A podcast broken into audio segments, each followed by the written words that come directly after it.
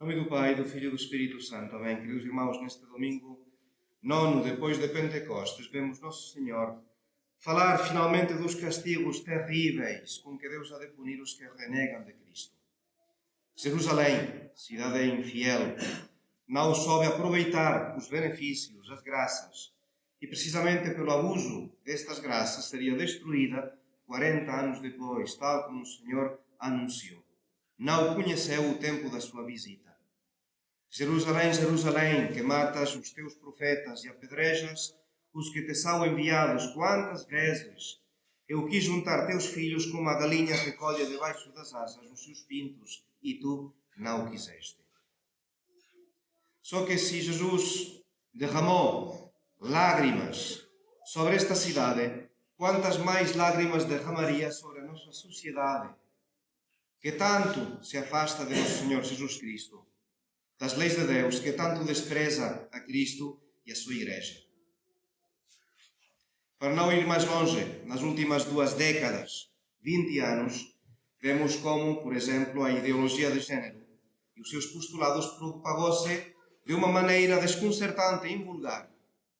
Uma rapidez incrível em que, da esfera privada, estes temas passaram realmente à esfera pública, encontrando mesmo um apoio jurídico isto é, a proteção das próprias leis. Isto, com certeza, não foi acidental, não foi inocente. Nosso Senhor também chora sobre a sociedade atual. Ideologia de género, que é uma filosofia concebida a partir de uma origem marxista. Sabemos que o que era antes a luta de classes vai passar a ser a luta dos sexos. Isto através de um processo do que chama engenharia social. Engenharia, o que é isso? Engenharia social é a arte arte de manipular as pessoas através de técnicas psicológicas e habilidades sociais. O objetivo, desarticular os seres humanos, isto é, fazer que as sociedades não consigam defender-se contra esta imposição de uma única forma de pensar. E o objetivo concreto desta ideologia é estabelecer, eliminar a família na sua conceição tradicional católica, propor modelos alternativos de família. E para tal, já sabemos que esta ideologia foi precedida de outras campanhas, campanhas na mesma direção, mas que preparavam o terreno a favor do divórcio, a favor do aborto, a favor do eugenismo. Esta campanha pela declaração de novos direitos nas áreas de educação, de reprodução, etc. Como? Através das organizações internacionais, especialmente nas cimeiras da ONU. Esta pressão exercida sobre os governos, sobre os países democráticos, para que aceitem realmente estas orientações, transformando-as em leis, em leis, isto é, com força coercitiva. E vemos que toda a década dos 90, toda a década dos 90, foi marcada por estas estratégias internacionais. Falemos em Genebra, Rio de Janeiro, Pequim, Cairo, Helsínquia. Ideias propostas que acabam por ser implementadas pela legislação dos países, de acordo com agendas que coincidem com a dos governos maçônicos na Europa e também na América. Propostas já pensadas, amadurecidas nas lojas, mesmo antes de serem debatidas em cada país. E assim, sob o pretexto de tolerância, de respeito, de liberdade, estas iniciativas impõem uma única forma de pensar, ao doutrinando as pessoas através dos meios à sua disposição, isto é, do cinema, das séries de televisão, das publicações, do teatro, da internet, de tal maneira que é intolerante aquele que não aceita estas novas orientações. E acabamos os católicos, em particular, por ser o alvo destas críticas, por ser realmente gente fechada é a esta liberdade proposta em países tal, é, tal democráticos. Queridos irmãos, estamos no meio de uma batalha espiritual, uma batalha que avança no sentido de preparar o terreno do anticristo, uma batalha muito clara contra a religião, contra a moral católicas. Remonta um longo caminho, sim, manifestou-se, já digo, a partir dos anos 90, com este apoio tão espantoso das Nações Unidas e de todas as suas principais agências, a OMS, Organização Mundial da Saúde, que trabalha contra a saúde das pessoas. Qual será então o remédio? O remédio perante tanta perversão deste, diante desta força que ultrapassa simplesmente as nossas capacidades? A oração. E dizemos oração e ficamos com esta impressão de que, pronto, o único que podemos fazer é cruzar-nos de braços e a oração. E esquecemos que a oração é a principal arma nas nossas mãos. Digamos, quando falamos da oração, estamos a falar daquele meio que vai assegurar a nossa fidelidade, a nossa perseverança. No meio desta confusão, no meio desta tempestade, não afogar-nos nos próprios, não entrar nesta contaminação ambiental e não padecer precisamente porque ficamos à distância, através da nossa fidelidade na oração. Não seria mais do que este o resultado, valeria a pena ser homens e mulheres de oração, proteger a nossa fé católica. Principal e primeira intenção destas orações. Segunda, segunda intenção, pensar que os demónios não são amigos entre si. Quando se trata de lutar contra Cristo e a Igreja, sim. Aí vão pactizar, vão opor-se, vão concordar e vão atacar juntos. Mas não há amizade entre os demónios, como não há amizade, não existe amizade entre os condenados. Temos de pensar que o mesmo acontece com os inimigos da Igreja. Quando se trata de atacar a Igreja Católica, unem-se, sim. Mas depois, entre eles, não há, não partilham os mesmos princípios no sentido em que há quem queira ir mais depressa, eh, com mais violência, há quem queira parecer mais educado e então aplicar com paciência e segurança estes ataques contra a Igreja Católica. Mas entre eles não suportam. Então, uma das finalidades da nossa oração é precisamente confundir os nossos inimigos. Quantas vezes no Antigo Testamento vemos Israel livrado dos seus inimigos porque Deus confundiu os seus inimigos.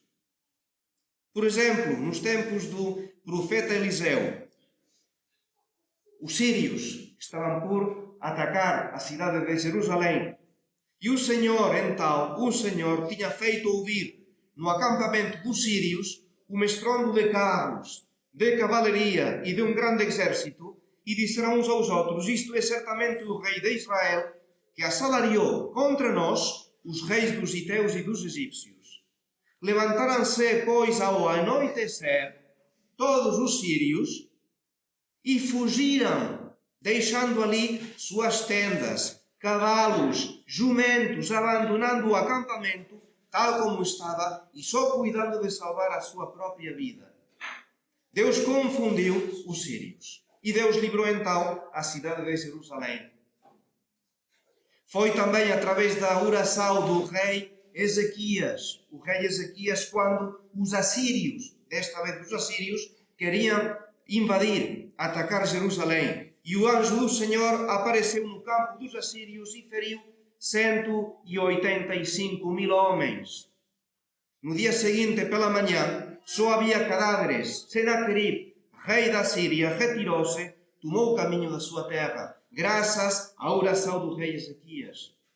Uma das finalidades, precisamente, é confundir os nossos inimigos, isto através da nossa oração. Porque Deus está acima de todo, Ele é quem dirige a história dos homens e só tolera o mal até onde Ele julga conveniente. No final dos tempos, o Anticristo parecerá ser o mestre da situação, mas será Cristo quem tenha realmente a vitória final. Então, primeiro, a nossa própria perseverança. Segundo, confundir os nossos inimigos. Terceira intenção por parte de um católico é a conversão. A conversão destas almas que se dirigem ao precipício. Querem dirigir, dirigir os outros ao precipício, mas elas próprias vão para o precipício. E a nossa obrigação é rezar pelos pecadores. E quantos destes inimigos da Igreja vão alcançar o perdão de Deus através de um arrependimento obtido pelas nossas orações. Aqui está a grandeza precisamente da comunhão dos santos. Aqui está a grandeza da mensagem de Fátima. Rezai pelos pecadores. Muitos vão para o inferno porque ninguém reza por eles. Somos de alguma maneira responsáveis pela conversão de tantos pecadores que irão para o inferno se nós não rezamos por eles. E nossa obrigação, a caridade cristã, precisamente faz que rezarmos pelos nossos inimigos, pedindo a sua conversão e o tendo esta conversão por vezes. Então, quando falamos da oração, eh, não estamos a suspirar lamentando o mal atual, não. Estamos convencidos de que a oração é a arma mais poderosa, mais poderosa para ajudar a Deus, eh, na ajuda a Deus e confundir os nossos inimigos. E esta oração, muito melhor se acompanhado precisamente de Nossa Senhora. São Luís Maria de Montfort, no seu tratado da verdadeira devoção, fala precisamente dos últimos tempos. Ela que estava, vivia princípios do século XVIII.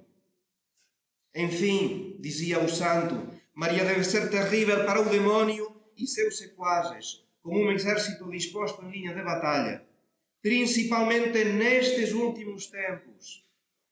A razão disso é que o demónio intensifica todos os dias seus esforços e combates, visto saber bem que tem pouco tempo e muito menos do que nunca para perder as almas. Suscitará em breve, século XVIII, suscitará em breve cruéis perseguições e armará terríveis emboscadas aos seus servos fiéis e verdadeiros filhos de Maria, pois lhes são precisos mais esforços para vencer estes do que os outros é o demónio tem mais dificuldade em vencer um servo de Maria do que uma pessoa que não tem uma verdadeira devoção por Nossa Senhora. Tem mais dificuldade. Estas últimas e cruéis perseguições do demónio aumentará o dia a dia até vir o reino do Anticristo. Mas o poder de Maria sobre todos os demónios brilhará particularmente nos últimos tempos em que Satanás armará ciladas contra o seu calcanhar, ou seja, contra os humildes escravos e pobres filhos, que ela suscitará para lhes fazer guerra. Vemos então como São Luís Maria de Montfort, mostrando esta necessidade de ser devotos de Maria, pensava já nos últimos tempos. E como nos últimos tempos terá de haver devotos fiéis de Nossa Senhora. E nós queremos estar entre estes devotos de Maria. Estes devotos que vão obter a sua própria perseverança, graças a Nossa Senhora que vai obter a confusão dos inimigos de Cristo e da sua Igreja. E que vai obter também, por que não, e com certeza, a conversão de tantas almas que lutam contra Nosso Senhor. Então, que através de Maria, obtenhamos que Nosso Senhor não tenha de chorar sobre as nossas próprias almas. Porque a figura, Cristo chora sobre Jerusalém, mas sobre quantos de nós também Deus deve chorar. Então, primeiro, evitar estas lágrimas, não ser motivo de tristeza para o Senhor. E segundo isso, acompanhar, ajudar Nossa Senhora nesta grande empresa que é a salvação das almas. Em nome do Pai, do Filho e do Espírito Santo. Amém.